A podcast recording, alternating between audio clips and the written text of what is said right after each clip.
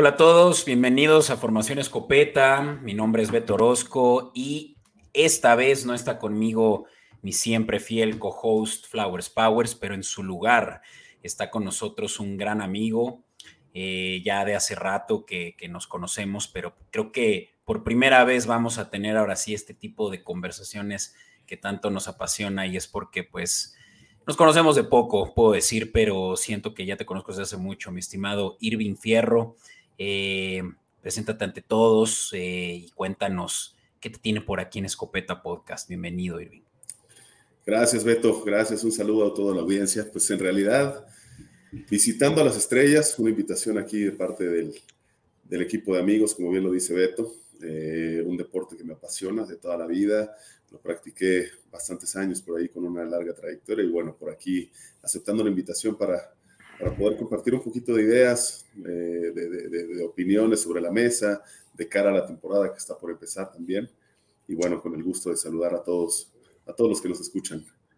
A huevo, carnal. Me gusta. Y yo creo que ahorita ya quienes nos escuchan en formato de audio, pues querrán también saber eh, qué, qué, es eso de que tú mismo lo practicaste. Así que ahorita mismo también platicaremos de eso. También les interesará saber seguramente a quién le vas para aquellos que solo en formato de audio te escuchan no, saben qué está detrás de ti en ese fondo, eh, ese estadio o bien el jersey que traes. Vamos a mantenerlo si quieres ahorita todavía un incógnito para que se mantengan dentro, pero también los invitamos, si nos escuchan en formato de audio, pues a que se vayan a Comodín Network e incluso ahorita mismo ya lo pueden encontrar en vivo el episodio, así que en YouTube ya saben Comodín Network para que anticipadamente ya se sepan eso que les vamos a guardar a los de audio eh, un ratito más de a quién le va ese, eh, cuál es ese eh, equipo incógnita del buen Irving, que para los cuates es Mushu, por ahí te, te, dicen así desde la infancia, también podemos hablar un poco más de eso. Y creo que lo que ahorita más que cualquier otra cosa, y antes de entrar de lleno al, al contenido, pues me gustaría que nos platicaras también, pues, qué posición jugabas, juegas, eh, quisieras continuar eh, en el futuro. Vamos, platícame de tu trayectoria como jugador de fútbol americano. Claro, Beto, y, nuevamente bienvenidos a todos. Vamos a abordar un poquito ahí la, sorpresa de los colores que están aquí ahorita en, el background, como bien lo dijiste. Pues mira, básicamente tuve una trayectoria, ahora ya no, no juego, dimos este salto a la, a la, vida profesional, pero sí estuve pues más de la mitad de mi vida, 16 años jugando ahí empezando por ahí en clubes infantiles, eh, en un equipo en, Lo Más Verdes, aquí en el Estado de México, que se llama Bucaneros. De ahí, pues, eh, a raíz de un, buen desempeño, paso a formar parte del TEC de, Monterrey, donde, bueno, pues ahí empezamos a ser buenos amigos en, Santa Fe. Estuve en diferentes campus y terminé jugando la maestría y por ahí en, Borregos Monterrey. Entonces, eh, bastante, sí, muy buenas experiencias. La mayor parte de mi carrera la, pasé como linebacker, linebacker central, linebacker externo también algún tiempo, pero, pero y, por ahí corredor un par de temporadas, corner también, entonces diferentes perspectivas, diferentes retos, pero siempre un apasionado de este deporte y, sobre todo pues agradecido con la gente como tú que también lo, lo alienta y lo, lo, lo hace crecer, ¿no? Gracias nuevamente por la invitación. No, claro, y, y qué, qué, interesante creo que en mi vida he conocido a alguien que haya jugado en una sola posición toda su vida eh, o toda su trayectoria, ¿no? O sea, es, muy común escuchar, sí, pues jugué de coreback y de receptor, jugué de corner y de receptor, ¿no? O sea, es siempre, yo creo que también por las necesidades del equipo, el hacer esta rotación, ¿no? Eh, claro que eso en el profesional no se ve, pero justamente hay un detrás, ¿no? Sabemos de historias tales como la de Julian Edelman, que era coreback antes de ser receptor, y claro que eso en college es seguramente mucho más común y mucho antes incluso más, ¿no? Eh, cuando estás jugando todavía eh, pues al nivel junior. Em, pero digamos que tú te enfocas, o bien, te consideras que tu em, posición principal y la que más jugaste fue linebacker. Sí, efectivamente, Beto. a ver, creo que va mucho de la mano con las necesidades, como bien lo dijiste, tanto de, del talento que se tiene dentro de los equipos, como el esquema de juego, y también es importante, o, más bien, yo soy partidario de que, de que pues, la gente pruebe diferentes cosas, ¿no? Para saber en dónde te sientes cómodo, qué te gusta más, como te decía, cada uno tiene diferentes retos. Y sí, a ver, el 95% de mi, de mi carrera como jugador fue a la defensiva y fue como linebacker. Entonces, sí, me faltó un pequeño detalle por ahí. Eh, campeón del mundo 2016 universitario, primera vez que se le ganó a Estados Unidos, entonces un, par de datos por ahí bastante interesantes. Y, Qué chido, güey. Oye, pues es que ese, ese, es el headline de todo esto, o sea, que ganaste. ¿Por qué no nos platicas un poco más de que yo, tú y yo ya lo platicamos la última vez que nos vimos, pero eh, ¿cómo está eso? O sea, ¿jugaste para qué equipo? ¿Contra quién? Platícanos un poco más. Sí, en esa ocasión, particularmente hablando de ese, de ese mundial, fue aquí en México, era mi último año de mayor y jugaba para Borreos Monterrey. Fue un mundial que organiza una, una institución que se llama la FISU, que es eh, una, una, organización global similar al Comité Olímpico, pero para un tema solamente de, de universidades y muy interesante porque al, al, al, evento se ganó la participación países como Kenia, como la India, Guatemala, China, este, Estados Unidos. Entonces fue aquí en México. Obviamente siempre es, es, rico también salir y jugar en otros lados, ¿no? Pero en esa ocasión, pues eh, tengo memorias del, del, estadio tecnológico en ese entonces donde jugábamos eh, también los borregos. O sea, literalmente era un local jugando en Monterrey, este, en mi equipo, en mi estadio, pero con, con una asistencia de 20, 30 mil, 40 mil personas en la final incluso, todos gritándose, una experiencia de, piel chinita y, gratos recuerdos, ¿no? Entonces sí, sí, sí, algo muy, muy chingón. Y jugaron contra Estados Unidos. La verdad, me atrevería a decir que ha sido de los equipos más competitivos que ha, que ha tenido México. Eh, y bueno, dentro del equipo de, de, de, la fase eliminatoria fue Guatemala, China, que realmente fue pues unos rivales no muy demandantes, pero hubo dos juegos bien interesantes. El juego para, para pasar a la final fue contra Japón oh. y después la final fue con Estados Unidos. Mm. Entonces, ambos juegos súper reñidos, o sea, también esquemas de juego diferente, desde la cultura de, de, de, convivir con los jugadores afuera del campo, verlos en las residencias y tal, es una experiencia inolvidable, ¿no? Y de ahí, pues, la verdad es que tengo unos, unos recuerdos ahí de, de, Japón, eh, jugadores muy rápidos, muy disciplinados, como son ellos, ¿no? Toda la, la, la, escuela japonesa aplicada en el campo, entonces una experiencia, además de deportiva, muy chingona en, todos sentidos. Claro, sí, ¿no? O sea, multinacional, qué chido que, qué chido está haber, o sea, haber experimentado además la victoria, ¿no? Ante, pues, los pues el fuerte que siempre ha sido Estados Unidos para este deporte, uno creería, ¿no? Que también por ahí los ingleses pudieron haber tenido una participación importante, pero, eh, y esto por el rugby, ¿no? Porque se, se, este deporte pues nace de eso, ¿no? Y, y nunca uno se imaginaría que, Japón es una de las potencias, o por lo menos no yo que, sí, tengo que aceptarlo, no soy nada eh, asido a, a, seguir de cerca eh, pues el colegial, mucho menos un mundial. ¿Te, sorprenderías, mi estimado Beto? Ahorita, aprovechando el foro también, es, es, es muy gratificante cuando te enteras todos los lugares en donde se juega fútbol americano. O sea, cuando salió el, el, el, cartel de la invitación y que vi que Kenia iba a participar en el Mundial, yo no me lo podía creer. Ahora, en Europa, de hecho, pequeño detalle también, yo estuve por allá, en, en, viví en Austria en algún tiempo por un intercambio de, de, escolar y aproveché para jugar también en un equipo que se llaman los, los Giants en una ciudad que se llama Graz, color amarillo con, con, azul, por algo será. Este, y, y, bueno, cuando de repente empiezas a profundizar un poquito más, te das cuenta que en Brasil se juega muchísimo fútbol americano, en Panamá, en España, hay ligas profesionales, hay, hay, hay, es un deporte que a lo mejor no tiene tanta difusión como quisiéramos, pero, pero está ahí, ¿sabes? Y por eso estos juegos internacionales y, Sí. No, y la NFL está haciendo muchísimo esfuerzo por llevarlo ya a otras fronteras y se nota como en, en, Alemania están apostando mucho por el mercado y también ya lo sabemos de Inglaterra y ni se diga de México, ¿verdad? Pero mira, qué interesante, me encanta y me encantaría poder echar un episodio entero la chasca de esto, pero bueno, habrá que enfocarnos también en el contenido que tenemos preparado para la audiencia.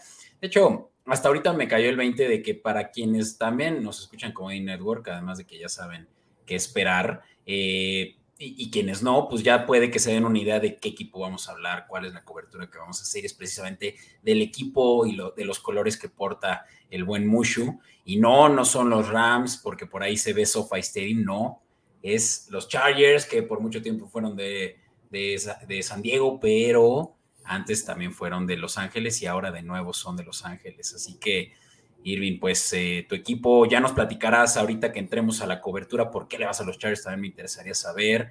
Eh, y pues claro que todo sobre expectativas de este equipo. Así que ya sin más, vamos a avanzar y vamos a hablar nada más muy rápido una noticia que ahorita está pues atendiendo eh, y cuestionando la liga, el fantasy y demás. No le vamos a dedicar mucho porque todavía está por verse y desarrollarse, pero bueno, pasemos a los escopetazos. Eh, aguas a quienes se asustan con esos eh, balazos de pronto. Vamos, Irving.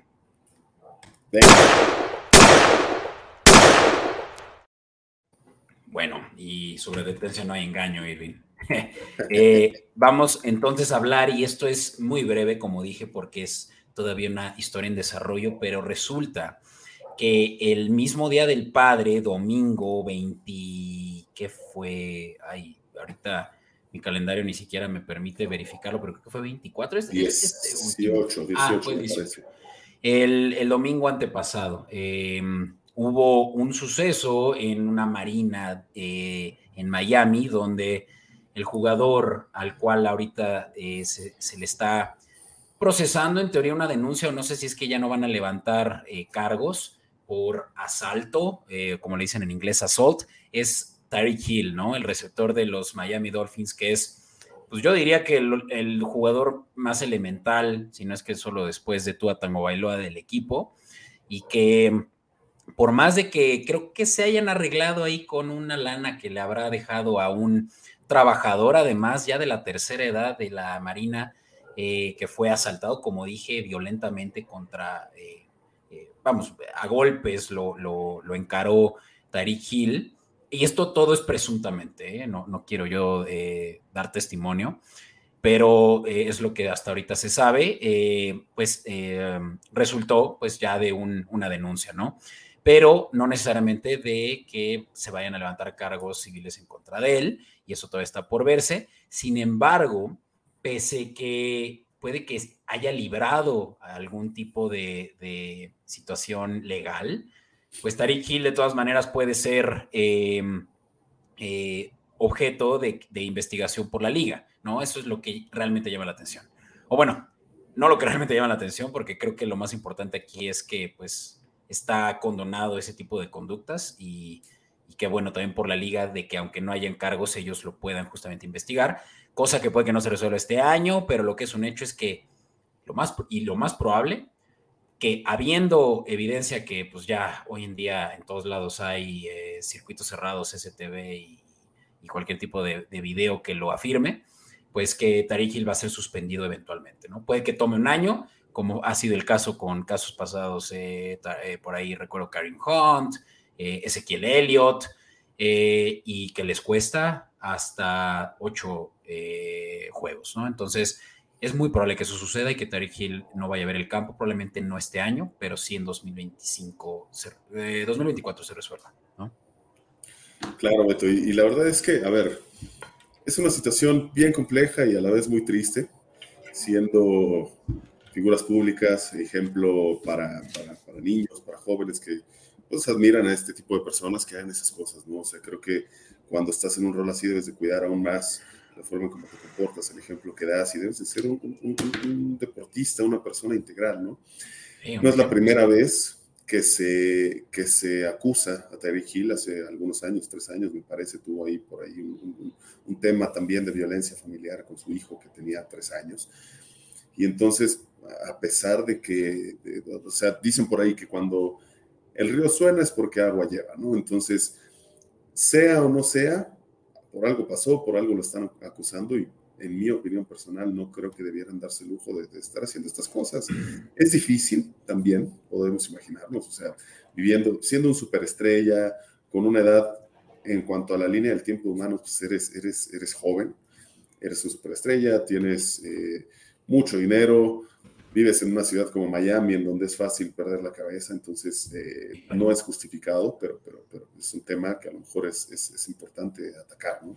Claro, y lo, y lo que determina ya también qué puedes esperar de, del jugador como persona fuera de la cancha, ¿no? O sea, ¿cuántas veces supimos de, de misconduct, como dicen allá, eh, de Antonio Brown, ¿no? O sea, eh, son, son ese tipo justamente de warnings, de red flags que te dan, de llevarla con cuidado en términos económicos, o sea, que no le vas a ofrecer un contrato tal vez ya de las magnitudes que esperabas a alguien que pues es así de, eh, pues de tanto riesgo, ¿no? Que te puede representar tanto riesgo. Y eso nada más hablando de la parte administrativa, de la parte, digamos, de, del business, pero claro que también es un peligro tener a alguien ahí en el locker room que tiene este tipo de actitudes, porque si contra su hijo se le, se le fue violentamente, ¿qué hará contra un jugador? ¿Sabes? O sea, nunca sabes.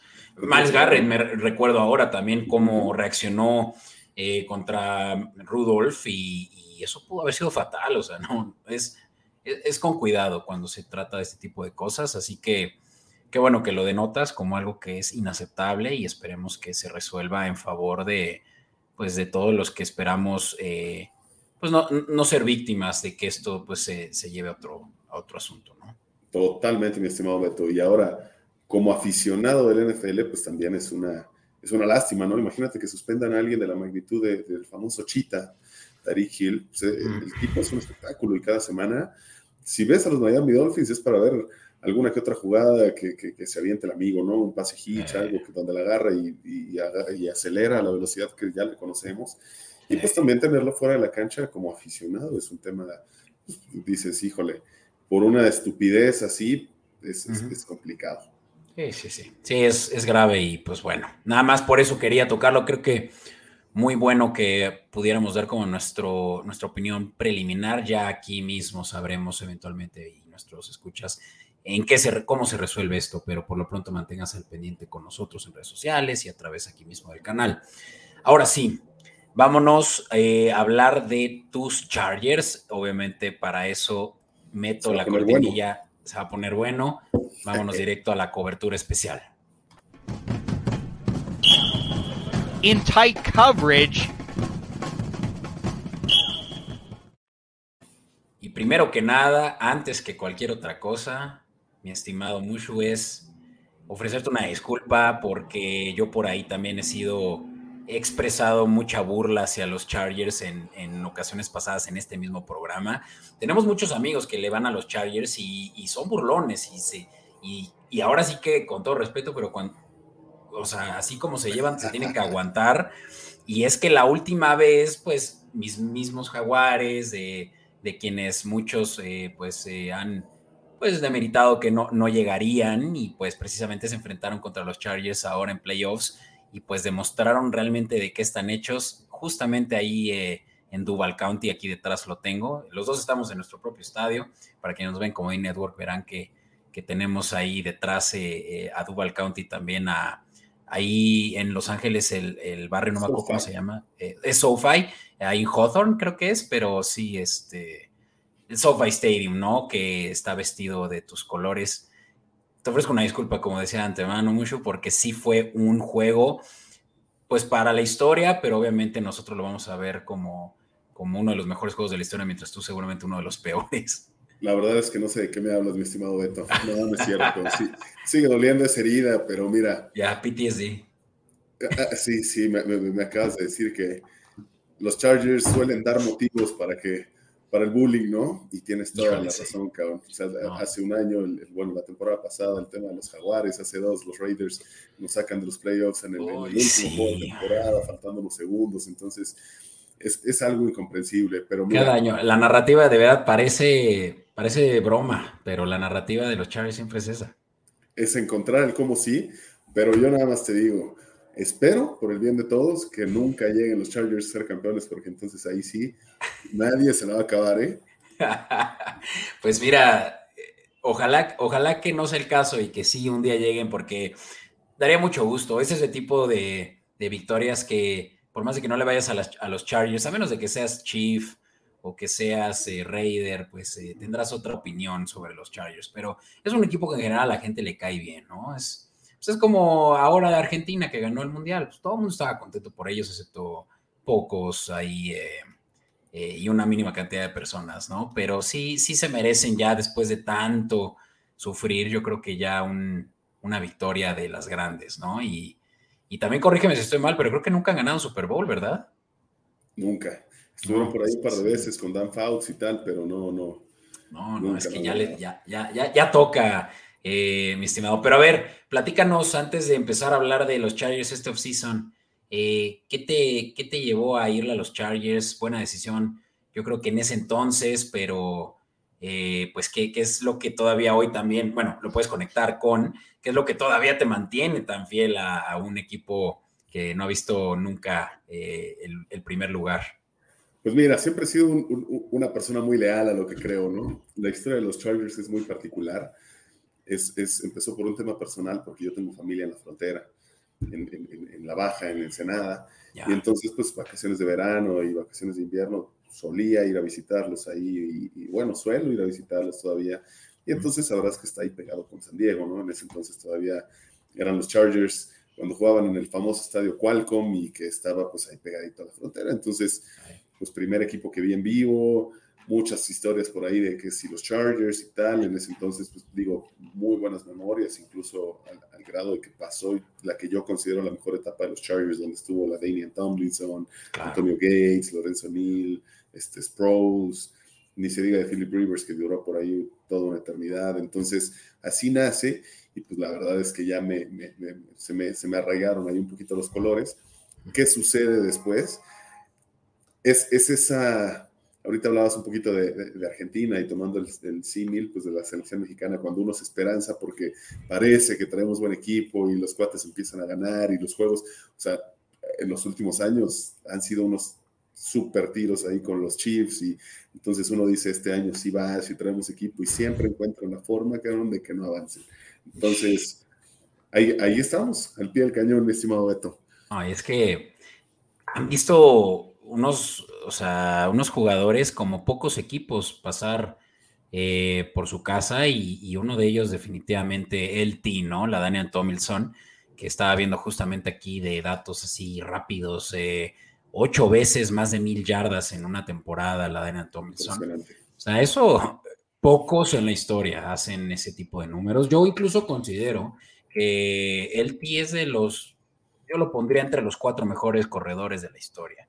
Y claro, cualquiera de aquí que me escuche ya es de la vieja escuela dirá, no, es que nunca viste a Barry Sanders, eh, nunca viste a Marshall Falk, ni siquiera es tan viejo, pero pues también ya tiene sus años que, estuvo en el campo. Eh, tú me dirás si también lo consideras un top 4, un top 5, pero el T es de los mejores de todos los tiempos. Definitivamente, mi estimado Beto. A ver, el, tipo era un fuera de serie para, para, para su época, ¿no? Era un adelantado, eh, cuanto a temas de recepciones, yardas, o sea, y no tenía precisamente la línea ofensiva más espectacular, o sea, lo que, hizo. Eso es un hecho. El T fue revolucionar justamente y crecer. O sea, yo recuerdo en esos entonces que te, comentaba ir a San Diego y, era ídolo. Se sigue siendo un, ídolo del que se habla ahí con, con los Chargers. Ahora, creo que ese tema que acabas de tocar es, es es fundamental. ¿Por qué? El tema de los jugadores de los Chargers son, no sé, es, eso es algo, una opinión personal, no sé si lo hagan a raíz de que esto es un negocio para los dueños o tal, suelen desarrollar buen talento y después venderlo. O sea, nombres de los que me digas, un corner llamado Antonio Cromartie, Vincent Jackson, eh, Sean Merriman, al final terminan jugando para otro equipo porque se van de, de, San Diego. En ese entonces de San Diego eran una eminencia, se iban. De hecho, el T terminó su carrera en, los Jets, o sea, los últimos años jugó por ahí en los Jets, Sproles, entonces no sé a qué se deba y al final también voltean a traer jugadores viejos. Creo que parte de, lo que comentábamos es la continuidad de, un programa, ¿no? Pero sí. pero sí, muy buenos jugadores han desfilado. Sin duda, y, y es que eso es parte del negocio, definitivamente. Creo que Pocos dueños como Jerry Jones son los que son fieles al número como digamos, es de los pocos, ¿no? Que realmente sí se, se compromete con los aficionados y con el cariño emocional que le tienen a sus jugadores. ¿no? Y, pongo el ejemplo de Jones porque es justamente esos dueños que también luego toman decisiones con el corazón, lo cual no creo que sea de todo bueno, ¿no? Pero claro que hay casos y Philip Rivers es el ejemplo perfecto de pues, un jugador que de principio a fin y iba a decir que estuvo en los Chargers toda su carrera, excepto ahora que lo recuerdo, nada más por unos minutos estuvo en Giants, ¿no? No, estuvo en, los Colts, en los Colts. En los... Terminó por ahí. En, no, pero tal vez, tal vez estoy, eh, eh, no, ¿cómo no? Sí, sí estoy en lo correcto cuando en el draft seleccionaron ah, ellos a Rivers, sí, sí, sí. Y, claro que, duró minutos, eh, incluso siendo parte, ni siquiera se considera haber sido parte de los Giants porque no había firmado, ¿no? Creo. Pero en el draft hubo toda esa polémica en 2004, ¿no? Donde lo seleccionaron y luego intercambiaron los jugadores seleccionados, los Giants, Eli Manning y los Chargers. Eh, es correcto. Sí, pero claro, luego Colts tiene razón. El, no, sí, tiempos diferentes.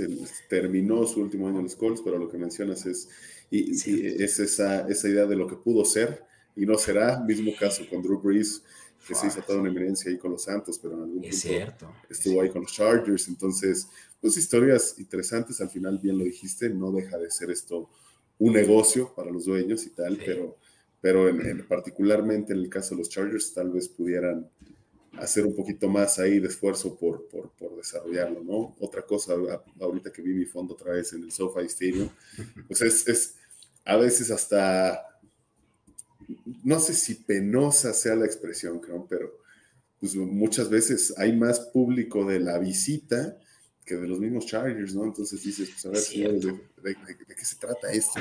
¿Qué está pasando? Es que Los Ángeles no, no los quieren, eso es raro.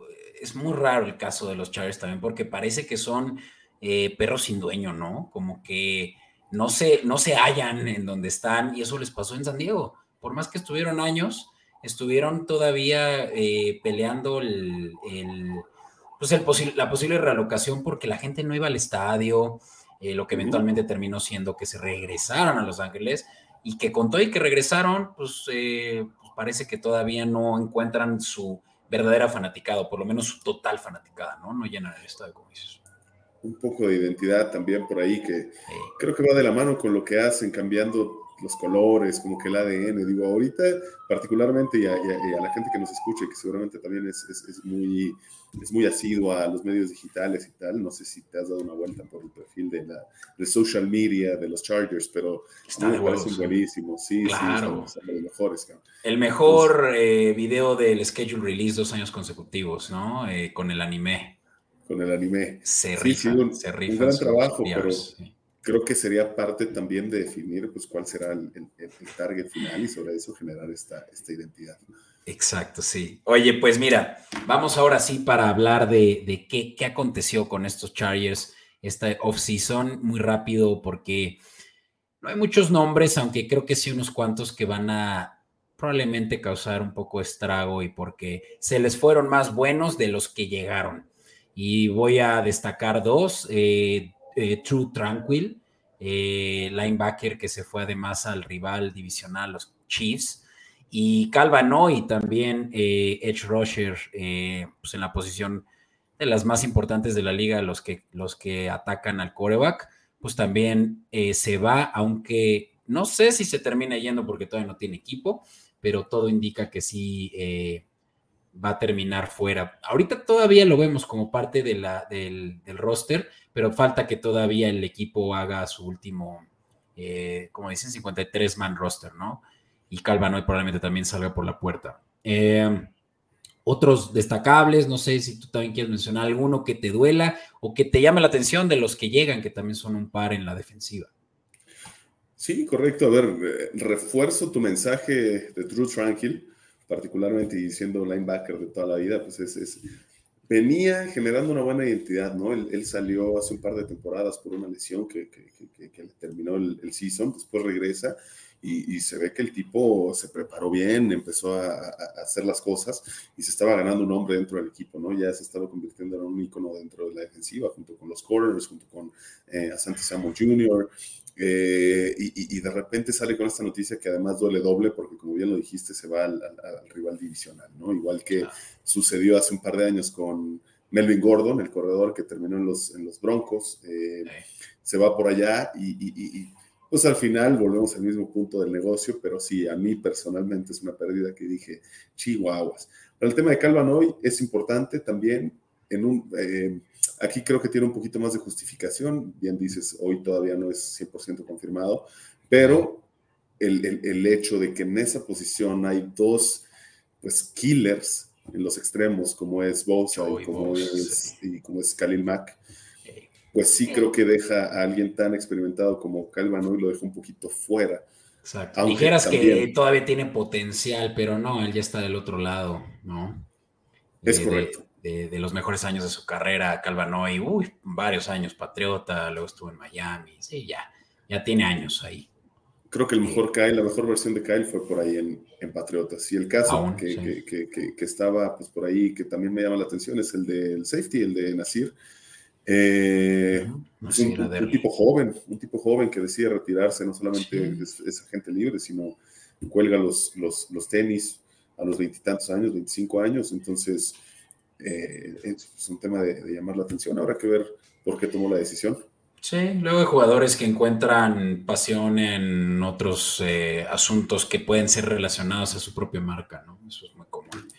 Pero bueno, pues eh, nada muy destacable, pero yo creo que lo que sí es importante y tenemos muchos fans de los Dallas Cowboys es que Kellen Moore es un nuevo coordinador ofensivo. Eso sí llama mucho la atención. Puede que quien no lo ubique lo ubique ahora que mencione que era el coordinador ofensivo de los Dallas Cowboys y parece un niño, es un chavito, tiene una cara hasta como baby face, eh, debe estar en sus 36 más o menos, 37 años y, pues eh, sorprendentemente los Dallas Cowboys eh, lo dejaron ir, tuvo que haber un, tuvieron, tuvieron que haber cortado a alguien después de pues eh, yo diría que no les fue muy bien y eso es lo que causó que tuvieran que cortar a alguien y él fue el chivo expiatorio y termina siendo, creo que, bueno, e, estando libre, digamos como agente libre, no más creo que de cuatro horas, o sea, Chargers lo tenía ya en la mira y pues no duró nada en el mercado y pues claro que va a ser una mente ofensiva que le va a traer muchas ventajas al que ya también estaba peligrando su trabajo, eh, ah, el head coach ahorita lo Brandon Stanley. Brandon Stanley, sí. ¿Tú qué piensas entonces? Eh, a ver, me parece que están armando un buen equipo ofensivo. Parte de, las, de, los motivos por lo que sale el antiguo coordinador ofensivo fue justamente porque herramientas tiene. De hecho, la temporada pasada la ofensiva de los Chargers estaba catalogada como una de las más fuertes en cuanto a, a personas. Eh, pero esta llegada de, de, de Kellen, de coach Kellen, eh, creo que puede aportar ideas bastante frescas. De hecho, te fuiste un par de años más arriba, el tipo tiene 34 años, hasta hace wow. seis estaba jugando como coreback, y ahí, pasa, eh, si no me equivoco, termina la carrera con Cowboys, ahí mismo lo contratan y estaba proyectado incluso en algún momento para ser head coach dentro de, los, Cowboys, ¿no? Como bien lo mencionas, viene este fin de temporada, hay que cortar alguna cabeza que sea el culpable y bueno, el, tipo tiene bastante capacidad, revolucionó en su momento la ofensiva de los Cowboys con lo que tenía, la hizo mucho más explosiva, más atractiva. Y la mucho enfoque en el ataque terrestre, ¿no? Eso es importante. Mucho enfoque, correcto. Y ahora la idea dentro de los Chargers pues será mostrar este o, o sacar todo este potencial, aprovechar lo que ya se tiene para hacerlo pues mucho más atractivo visualmente, mucho más explosivo y también pues considerando que, que, que a varias superestrellas como Keenan Allen eh, y, algunos otros jugadores, incluso Austin Eckler, pues no les queda mucho tiempo dentro del roster, ¿no? Entonces, sin duda. A, Eckler al pobre ya lo están también sentenciando por su edad, yo creo que todavía tiene gas en el tanque, pero sí, o sea, ya los 30 ya pesan como corredor. Eh, y sí, va, va, a ver, va a ver que, pues, sacarle jugo a las piedras eh, ahora con, con, lo que le quede al buen Eckler sobre todo. Y pues hablemos también de cuáles son los potenciales ya eh, de la nueva generación de Chargers que vienen ahora en el draft. Eh, destacable, por supuesto, el haber traído al stout de TSU, Quentin Johnston, quienes muchos eh, scouts lo tenían como el mejor receptor por un tiempo, hasta que por ahí perdió relevancia por una lesión, pero creo que es algo muy menor, algo de lo que no habría que preocuparse, por lo cual puede que los Chargers hayan llevado pues una calidad de, mejor receptor del draft, ¿no? Eh, no lo voy a comparar a este punto, eh, pero pues puede tener tal vez eh, estas, estas similitudes con un Garrett Wilson hace un año, hace dos con un Jerry Judy, muy bueno para el slot sobre todo, es súper alto, ni siquiera en build lo compararía con esos últimos dos, pero pues de estos que se... Es más, yo diría que es muy parecido a Mike Williams en, altura, en, corpulencia, y, le viene perfecto obviamente a Herbert, que es muy bueno, pues poniendo los, los, eh, los balones en los números, ¿no?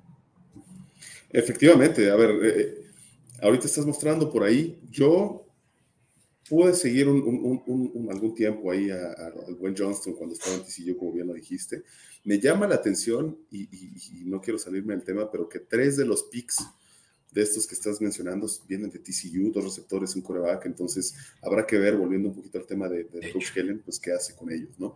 Eh, sí, como bien lo dices, Quentin, un jugador bastante físico, con bastante presencia física, 6'3, mide el, amigo y pues está pensado según los, los, expertos en el tema para zona de gol, pelear algunas bolas, ser muy vertical, el cuate tiene velocidad, es explosivo, entonces como bien lo mencionas, o sea, un cuerpo de receptores pues bastante, con bastante tamaño, ¿no? Por ahí Keenan Allen es un poquito más chaparrito, pero está cerca del 1.90, está Mike Williams, está eh, Quentin Johnston, eh, entonces creo que, creo que se pueden hacer buenas cosas. Incluso el buen Justin Herbert también es, es, alto, ¿no? es eh, altísimo. Es el coreback más alto de la liga, creo. Y delegarle un poquito, ahorita mencionabas de Austin Eckler, pues a quitarle un poquito también de esta responsabilidad que no sé por qué se obstinaban en darle, o sea, había juegos donde era muy notorio que todo iba con él a pesar de que no estuviera fluyendo, todo con él, todo con él, creo que es momento de delegar con tanto talento que hay, incluso con, con, Palmer, con el 5. También Es, es, un tipo bastante hábil. Habrá que ver cómo, cómo lo maneja, es, el tema del talento, el tema de la rotación, creo que puede brindar bastante, bastante eh, velocidad y oh. agilidad, ¿no? Las armas, las armas de los de, tus Chargers, y es más, voy a pasar al siguiente slide. Creo que hay habría mucho que platicar del draft, pero tal vez no va a ser el momento adecuado para hacerlo porque hay mucho que cubrir todo de tus Chargers. Y es que yo quiero hacer mención de ya las armas ofensivas con las que Herbert dispone, y aquí en, eh, a formato de slide lo hacemos en Comodín Network, verán que estamos mostrando en la línea, en la, eh, digamos, en, en la línea de receptores a cuatro grandes receptores que cualquiera diría, no mames, o sea, esto en mi fantasy me vuelve campeón. Tengo a Quentin Johnston, Mike Williams, Josh Palmer y Kenan Allen, ya todos los mencionaste hace, hace poco. O sea, ya solo ahí tienes cuatro excelentes opciones. Eh, Justin Herbert además es muy bueno haciendo sus reads, ve a los cuatro potenciales y le tira al que mejor está disponible. Con su altura, obviamente va a poder también alcanzar esos casi dos metros de Quentin Johnston. Y cualquier cosa tiene su válvula de escape Justin eh, Eckler, y también al ala cerrada, que es bueno cubriendo, pero también bueno recibiendo pases cortos, Gerald Everett, eh, el 7, ¿no? Correcto. Aquí, bien lo dijiste, si esta, este, este roster me lo pusieras en el fantasy, yo te digo, voy a ser campeón. La cosa aquí también dependerá mucho del tiempo y la seguridad que le pueda brindar la línea ofensiva a, Justin Herbert, ¿no? Eh, el tipo tiene paciencia, pero muchas veces se ha tragado algunos golpes que, están de más. Entonces, habrá que ver cómo pueden darle ese tiempo o qué, qué esquema eh, maneja el coach, siendo, eh, teniendo receptores tan físicos y tan explosivos, a lo mejor pases más cortos, a lo mejor unas jugadas desarrolladas más rápidas, pero el chiste es también conservar a, al buen Herbert, ¿no? Pero de entrada, sí, este equipo. sí. Y, y perdón que te interrumpa, pero es que yo no estaría tan preocupado como en años pasados, donde pues realmente sí, la línea ofensiva de los Chargers era una basura. O sea, Philip Rivers, por eso se tiene que retirar eh, incluso antes de tiempo, porque lo estaban golpeando mucho. Pero ahorita, en particular, pues se habla de unos buenos, por lo menos muy buenos dos linieros en Rashawn Slater, eh, uno de los mejores tackles de la liga. Creo que va a estar en el lado ciego de Herbert. Eh, corrígeme si estoy mal, y Corey Linsley en el centro, ¿no? Dos de los mejores en, en sus respectivas posiciones. Eh, y claro que complementarán bien. Habrá que ver porque guardias viene Sion Johnson, ya en su segundo año, si no me equivoco, eh, seleccionado. No es cierto. Sion Johnson, ah, no, sí, 2022 fue seleccionado el año pasado. Y pues un guardia con mucho potencial, pero probablemente todavía con mucho que aprender, pero pues vamos, se, armaron de, buenas piezas en los últimos años para cubrir a su coreback franquicia, ¿no? Interesante, mi estimado Beto. se me hace que eres más Charger de lo que dices, ¿eh? Ahorita con lo que estoy viendo. Y sí, también nada más complementando lo que dices, se une eh, Jordan McFadden, que viene de, lo seleccionan ahora en el draft, que viene de, Clemson, de hecho un viejo conocido de, tu coreback eh, por ahí jugó con el buen exactamente, jugó por ahí en Clemson. En aquellos entonces todavía no era titular dentro de Clemson, pero sí tuvieron un par de snaps eh, que, compartieron, entonces creo que puede aportar bastante valor. Y es sobre todo el mix que acabas de decir, o sea, está Slater, está, eh, está Corey, está esa mezcla entre juventud y, experiencia, que creo que pueden hacer un, buen mix. Eh, y sobre todo, pues, dejar jugar a al buen Herbert, ¿no? Habrá que, exponerlo. Pues al, al, core, al coreback del futuro. Y es que de verdad que los Chargers se llevaron a un 10 en ese draft de hace ya unos buenos tres años, ¿no? Creo que ya tiene. Eh, y en donde además los Dolphins pues, se pudieron haber llevado la gema que Herbert traía. Em, escondida, eh, pero se fueron por toda Tango Bailoa, ¿no? Creo que algo que los Dolphins nunca se van a perdonar eh, pues sí, esa, esa herida sí, sigue abierta para los pobres Dolphins, ¿no? Pero es suyo Herbert por los próximos 10 años porque estoy seguro que el siguiente año le pagan. Eso es otra realidad, ¿no? Ya veremos, habrá que ver cómo termina eh, este, pero efectivamente un 10 hasta en el jersey, el buen Herbert. habrá, que, habrá que consolidarse ya. Creo que ahí sí difiero un poquito contigo cuando dices el coreback del futuro. Yo me atrevería a decir que ya es el futuro. O sea, sí se vio proyectado como el coreback del futuro, después de algunos cuantos años, y como bien lo platicábamos al, principio del programa, se quedó en la línea hace dos temporadas, se quedó en la línea el año pasado después de una ventaja de 27 puntos. Creo que ya es momento de, dar ese salto. Tú, estás diciendo que ya, ya, es, ya, ya es hora de ver el potencial que, que, que esconde, porque si no, tal vez no sea lo que todos esperan, ¿no? Exactamente, mi estimado Beto. Yo creo que es, es, es, momento de, si va a ser lo que se proyectaba desde el principio, es, es ahora. Porque lo que ha demostrado son muy buenos destellos, unos juegos impresionantes, pero al final se ha quedado ahí. Entonces, si algo va a ser y con, con el cuerpo de receptores que tiene, debiera de ser este año. Uy, pues hablemos de este año, mucho. Ya que, ¿qué podemos esperar? Mira, solo muy rápido antes de hablar del calendario, olvidaba que tenemos también ese slide. Si algo todavía tienen que cuidarse, los eh, Chargers principalmente creo que es del lado defensivo, ¿no? Se les fue, ya lo decíamos, eh, tranquil y el cuerpo de linebackers está muy eh, débil, ¿no? Tenemos, si no me equivoco, a uno, sí, y a ver si lo digo bien, o Benvinga. es difícil, es difícil el apellido. Pero bueno, eh, vamos a llamarle Amen O. Eh, Amen O, que es eh, su nombre de pila, que tuvo un buen año y seleccionado además hace dos, ya tiene pues el potencial de un linebacker titular. Pero fuera de eso, pues no, no, se tienen también cubiertos más que por un Eric Hendricks ya también, pues ya de sus años, ¿no? desde los vikingos. linebacker con cuidado, van a tener que tener cuidado con las lesiones y ni se diga linebackers, ¿no? Porque Darwin James puede hacer hasta, eh, sí es Darwin James, ¿verdad? Eh, safety, sí, hasta, hasta donde puede, ¿no? Eh, Asante Samuel es el corner que mejor se desempeñó el año pasado. Mike Davis, por ahí también creo que demostró una buena, un buen año, pero pues corner sigue débil, sobre todo ahora que los equipos tienen tres mínimo buenos receptores a los cuales se tiene que, cuidar, ¿no? Efectivamente, estimado Beto, mira, yo de las posiciones que, pones por aquí, linebacker, concuerdo contigo, o sea, hacer este cambio donde se va Tranquil, pero viene Eric Hendricks. Eric, eh, si bien tuvo un buen desarrollo ahí con los vikingos de Minnesota, no es precisamente el jugador más joven, no, creo que aporte esa, esa, eh, esa chispa que la defensa necesita. Habrá que ver, está por ahí también la línea defensiva, mencionamos dos buenos edge, creo que, que también por ahí cuando hablaba de Khalil Mack fue el mismo sentimiento, decir, definitivamente no es el, el cazacabezas que estuvo con los Raiders o que estuvo por ahí en, en, aquellos años, ¿no? Ya también está un poquito más con un pie hacia la salida. Austin Johnson, un, un, un liniero defensivo que también sus mejores años los pasó con los Titanes de Tennessee. Entonces, sí creo que, que, que, debieran a lo mejor desarrollar esa, ese nuevo líder de la defensiva, ¿no? Ese nuevo líder. Yo en el perímetro estoy más tranquilo o sea, sí están estas figuras, como bien lo mencionas, que a lo mejor tienen la experiencia, necesitan consolidar un poquito más el, tema también de jugar como equipo. Eh, pero sí, el tema de los linebackers, porque se necesita un líder dentro del campo, ¿no? Hoy hay varios talentos por ahí dispersos, pero se necesita alguien que tome las riendas de esta defensa. Y por ahí también me llama la atención en, en, las primeras letras rojas que estás mostrando por ahí el tema de los corredores.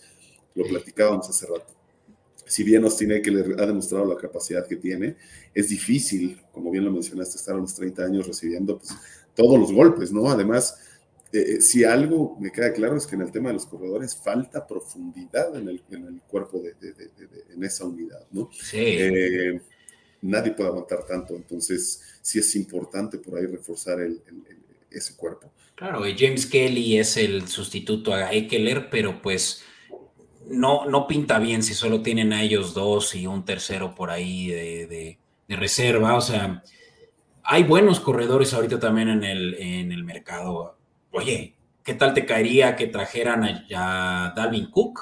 O sea, algo así estaría fenomenal desde mi punto de vista, tal vez financieramente no es lo mejor, pero un año, o sea, Dalvin Cook en los Chargers suena como una receta para el éxito. Es, el complemento perfecto a un third down como lo es ya Eckler, que sea el caballito de batalla.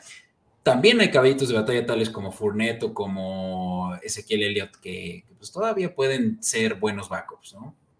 Eh, Correcto. Sí lo hay, sí lo hay. Y habría, habría todavía posibilidades ahí financieras de poderlo, de, poderlo sacar, ¿no? Todavía tienen un poquito de, dinero en la bolsa del cap hit, así que en una de esas no me sorprendería si traen a uno de sus corredores. Es correcto. Y nada más complementando este último comentario, mi estimado Beto, yo sí, a ver, con la incorporación de, del coach Kellen Moore, con, con, esta, con esta frescura, esta innovación el tema de la ofensiva, creo que es buen momento para que el head coach, para que Brandon Sally, que, que, como bien sabes tiene un background defensivo, pues enfoque también un poquito más en empoderar lo que él conoce, ¿no? Él, él, él, tiene mucho más armas a la defensiva y entonces pues poder empezar a mover las fichas porque mi impresión es por las, por las eh, eh, entrevistas que él daba la temporada pasada y, todas estas conferencias, que estaba pues un poquito tratando de, mover las piezas también a la ofensiva, consolidando. Entonces, creo que es buen momento también para, para que, a pesar de ser el head coach y, siga viendo todo, se enfoque un poquito más en, ser más estratega en esta defensiva y sacar el mayor jugo de, lo que, de las armas que tiene.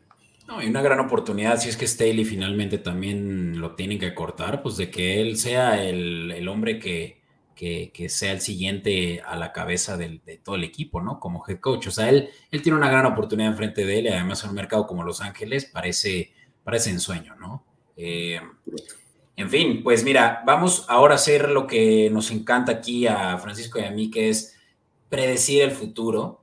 Por ahí en redes sociales ya nos han acabado de que pues ya parecemos magos o nos creemos, nos creemos unos videntes, pero no, es nada más el ejercicio de, de hacerlo divertido, el, cuánto esperamos que, ganen, porque eso también trae un, eh, un insight hacia eh, los futuros, ¿no? Hacia las apuestas. Y sabes que eso nos gusta eh, mucho, eso, eso de las apuestas nos, nos apasiona. o por lo menos queremos a quien nos escucha también que le pueda sacar algo más de jugo a este episodio, más que mero informativo y nostálgico. Y es basado en el calendario, pues vamos a darnos una idea de cómo les va a ir. ¿Qué te parece? Eh, partamos por el, em, con el que abren eh, la temporada en casa, en SoFi eh, reciben a los Dolphins. Y pues te digo, si quieres yo los voy mencionando, no vamos a decir si creemos que ese lo ganan o lo pierden, tú nada más ve haciendo una cuenta mental, ¿qué te parece? Yo los voy mencionando, semana uno, como dije, Dolphins, eh, semana dos visitan Tennessee y ese, em, pues también puede, puede, bueno, yo ya en, mi mente, ¿no? Si, si lo ganan o lo pierden, puede ser difícil, ¿eh? En papel puede sonar fácil, pero Tennessee son sneaky, te lo digo yo por mi propia experiencia con mi, como, mi, rival divisional. Eh, luego están los vikingos, también en casa son difíciles, aunque el, el, clima sea favorable a principios de temporada. Y pues los Chargers, ya con solo estos tres de inicio, yo te digo que tienen una, un inicio medio complicado. O sea, sí, sí se les puede apretar, teniendo también a Justin Jefferson del otro lado y un, una secundaria medio débil todavía eh, a estas alturas del off-season, ¿no? Eh, de ahí Las Vegas y este ya en casa, de nuevo en Los Ángeles, este el primer divisional de ellos, pues creo que es elemental ganar los divisionales, ¿no? Eso pues no es noticia de nadie. De ahí yo creo que el más difícil aún, y este va a estar interesante, bueno, descansan, es de los primeros equipos en descansar en la semana 5, y de ahí en la semana 6 eh, se enfrentan a Dallas. Yo creo que hasta ahorita el, el, mayor reto, sobre todo para Kellen Moore, que también va a tener ahí eh, una venganza pendiente y luego eso puede salirle tiro por la culata. Y por si fuera poco, Mushu, Kansas City yo creo que es el más temido hasta este momento, semana 7, y este además se juega en Kansas. Entonces, me lleva, pero a estas alturas tiene que venir con mucha motivación haber ganado los anteriores y es que esperan hacerle eh, duelo al, al campeón actual, ¿no? De ahí Chicago, yo creo que ese es el primer cheque al portador y hay quienes creen que Chicago viene fuerte, pero yo no soy de esos. Eh, luego los Jets y ese es en Nueva York. Em, yo, aquí estoy haciendo la cuenta, eh, pero no, te preocupes que, ahí va. Eh, Jets tiene Aaron Rodgers, o sea, Jets es un sneaky favorito de muchos y por ahí también puede representar un duelo para, para los Chargers. Y luego Detroit, quien también en otros años hubiera parecido ser papita, pero hoy en día los Lions también son favoritos de su división, así que aguas con esos Lions. Luego, Green Bay, eh, y también, ¿no? Puede que subestimemos a los Packers por el hecho que no está Rogers, pero habrá que también tenerles cuidadito a esos eh, Packers por más de que se juegue en casa. De ahí, eh, no es cierto, ese es visitante en Green Bay. De ahí se recibe a Baltimore y este yo creo que también es de los más difíciles, pero menos mal es en casa y que sea en SoFi pues puede traer un poco de, amortiguamiento a la visita de Lamar. Luego, Nueva Inglaterra, que ya vio los mejores años pasar y Patriotas va que vuela para ser el peor de su división. Luego, eh, semana 14 contra Denver y pues este es el primero que se enfrentan contra Denver y pues también es elemental ganarlo sabiendo que su división está así apretada y Sean Payton también va a ser un caso por revivir la carrera de Russell Wilson, ¿no? Eh, me sigo y ahorita podemos comentar eh, general sobre el, sobre el calendario, Mushu.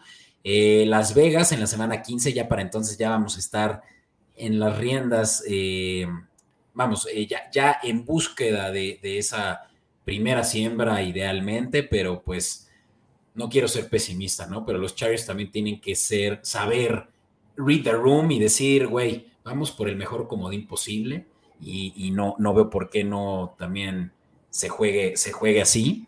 Eh, y pues por eso decía, ¿no? Que el juego eh, de Las Vegas, el de la semana 15, pues puede ser elemental para que ellos sí sean considerados como buena siembra uno. Eh, perdón, como mejor comodín. Búfalo, semana 16. Qué gran juego, porque pues estamos viendo, no sé si por primera vez a, Josh Allen versus eh, Justin Herbert, seguro no. Pero, pero ese, ese me, me, no lo sé, ¿eh? buen dato. Es, un, es, un, buen dato, a ver si por ahí lo podemos. Ah, luego en redes sociales, ese se los debo y de hecho lo tengo pendiente por ahí pues, publicarlo, así que manténganse al pendiente en Escopeta Podcast. Buffalo eh, va a ser rudísimo. Además de que los Bills también van a estar peleando por una posición de comodín para estas alturas. Y ahorita vas a ver por qué creo eso, mucho, porque también les voy a hablar de mi pronóstico de toda la conferencia. Eh, finalmente, Denver, que como dije, si el primero era importante, este es vital. Y si los Chargers se eh, apendejan tantito y además eh, como visitantes, pues este les puede doler en el, en el orgullo. Y finalmente Kansas, que puede ser el que realmente sea o el, o el último, eh, como dicen, el clavo del ataúd, o pues ya la, la, la, la esperanza, ¿no? Que, que, nunca muere para los Chargers. Ese último juego, menos mal, es en SoFi. Empiezan y terminan en SoFi. Y pues yo quiero ser positivo contigo, pero pues yo creo que esto, este juego es el que puede depender si pasan o no, mucho. Y mira que yo, con todo y que ya no había hecho este ejercicio así de detallado, pero ya me había dado una idea. Eh, me gustaría que me dieras comentarios generales del calendario y de ahí que pasemos a tu predicción de ganados. Totalmente, mi estimado Beto. A ver, me, me, pones un panorama un poquito pesimista para un Charger de corazón, ¿no? Pero, pero sí, a ver, creo que históricamente Chargers suele arrancar bien la temporada. Algo sucede que cuando empieza la temporada tienen triunfos por ahí contra equipos que incluso parecieran fuertes, pero que como que todavía están terminando de acoplarse y después viene un mes de noviembre que históricamente también es muy malo y entonces entran en un bache ahí donde al final todo se define en diciembre si, si, si, si, vuelven a levantar y clasifican o se juegan la vida en el, en el último en el último minuto, como bien lo dijiste, ¿no? En cuanto a los duelos de conferencia y pensando en esto que dices de, de, de, de que tú los ves como comodín, Concuerdo, creo que la clave serán los juegos contra Kansas City. Al menos en mi opinión, no veo a un Denver fuerte. Firmaron, a, o sea, gastaron una bolsa muy grande de dinero en Russell Wilson que el año pasado hizo el ridículo. Entonces, no veo cómo anímicamente pueda recomponer el equipo, a pesar de que hubo por ahí algunos refreshments en el, staff de cocheo y algunas otras cosas. Las Vegas, los Raiders, siempre es un tiro por, ser de ahí de, la conferencia, pero también está pronosticado con, estos movimientos de, coreback y tal, eh, con las broncas que ha habido en temas incluso judiciales, también lo que platicábamos al principio. O sea, es un equipo que todavía no termina de asentarse. Entonces creo que la clave está en la semana 7 y en la semana 18 contra Kansas City, que suelen ser unos duelos a morir y que al final el año pasado lo sacaron en el último minuto con un touchdown por ahí de Kelsey. Creo que ahí está la clave. Yo sí veo un, un inicio de temporada fuerte, sólido, al menos las primeras cuatro semanas, en donde a los fans nos empiecen a ilusionar y de repente un bache por ahí con Dallas, este, alguno que otro tropiezo inesperado, incluso con, con, los Jets, como bien lo dijiste, con Baltimore y, decir, está bueno, ¿y ahora qué está pasando? ¿no? Y que al final de la temporada pase lo que siempre. Se vienen buenos, buenos tiros al final, o sea, está, se cierra con, duelos divisionales, dos veces Denver, eh, Kansas City, los Raiders y por ahí Buffalo, como bien lo dijiste. Entonces, si para ese punto de la temporada, en la semana 13, los Chargers no han tenido un buen, un buen desempeño. O sea, olvídate porque prácticamente faltando un, tercio de la temporada pueden estar fuera, ¿no? Claro. Eh, es más, tú dijiste semana 13 y yo desde ahorita lo digo. Si Chargers pierde contra Patriotas, Chargers no pasa a, los playoffs. Así de fácil. Porque es de los juegos más sencillos que tienen. O sea. Está grabado aquí para la posteridad. Ya lo platicaremos por ahí cuando llegue el momento, pero sí. Eh, no estoy diciendo que si ganan, si pasan, ¿eh? O sea, es nada más el pierden y fuera. Pierden contra Patriotas y quedan fuera nada más porque esas victorias van a ser forzosas, ¿no? Es correcto. es un calendario difícil. Y bueno, porque es un calendario difícil, así lo ve y así lo sabe Las Vegas, y me refiero a las casas de apuestas, no a los Raiders. Y es que, y es que los, eh, los futuros en la mayoría de las casas de apuestas eh, la de su conveniencia será, lo encontrarán en 9.5 todavía ahorita, eh, mi estimado Irving, y 9.5 quiere decir que si la apuestas al over, esperas 10 victorias. Si la apuestas al under, esperas pues, menos de 9 victorias. Digo, 9 victorias como mínimo ya es suficiente para que te pague. Que por cierto, los momios están más a favor del over. ¿Qué quiere decir esto? Que muy pronto podría subir incluso a 10.5. Y perdón, porque yo sí le tengo cariño a los Chargers, te digo, me, caen bien, tengo muchos amigos Chargers, pero 10.5 ya sería exagerado, ya, ya, es, es demasiado pensar, ¿no?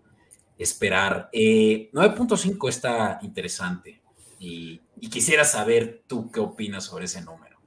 9.5 me parece también interesante, concuerdo. A ver, si, si alguien sabe de este tema de los números, pues son nuestros amigos de Las Vegas, ¿no? Es impresionante la, certeza que tienen y conforme se acercan y pasan los días, ellos sí parecen brujos, los números y, dices, órale, estos cuates no sé qué pacto tengan ni con quién, ¿no?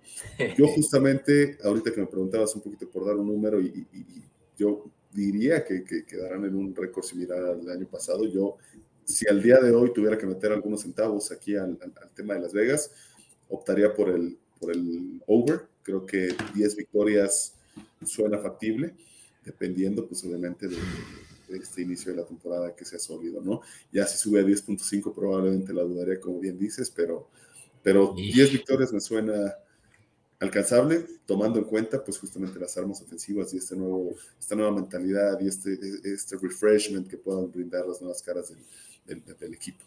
Oye, y dime algo, Mucho, ¿tú le apuestas a tu equipo? ¿Prefieres no para no amargar más aún la realidad? Te voy a contar una anécdota muy interesante. Tengo un buen amigo que, que, que suele apostar mucho y siempre dice, que hace la apuesta ardilla. Entonces la apuesta al rival porque al final siempre gana. Si gana su equipo se queda contento, aunque pierda la apuesta. Si gana el, otro, pues termina ganando la apuesta. Yo suelo ir por mi equipo, aunque a veces, híjole, es que no, se ayudan estos compadres, ¿no? Entonces, probablemente ahorita con este número, si hoy la apuesta está a 9.5 que lo desconocía, eh, sí me atrevería a hacerlo. Mira, yo, yo soy de los que no le apuesto a los futuros de los jaguares porque si no mi vida sí se vuelve de cabeza. O sea, es demasiado estrés preocuparte de por sí ya por tu fanaticada, por tu querer tener un, un, eh, un win percentage positivo, como para encima preocuparte por tu apuesta de hace además tanto tiempo. No, es, es demasiado para mí apostarle a, los jaguares. Eh, pero bueno. Todas las semanas. Exacto. Ahora, de aquí viene, entonces tú dices que 10 victorias. ¿Te, te, te aseguras entonces con 10 victorias? 10 victorias me suena razonable.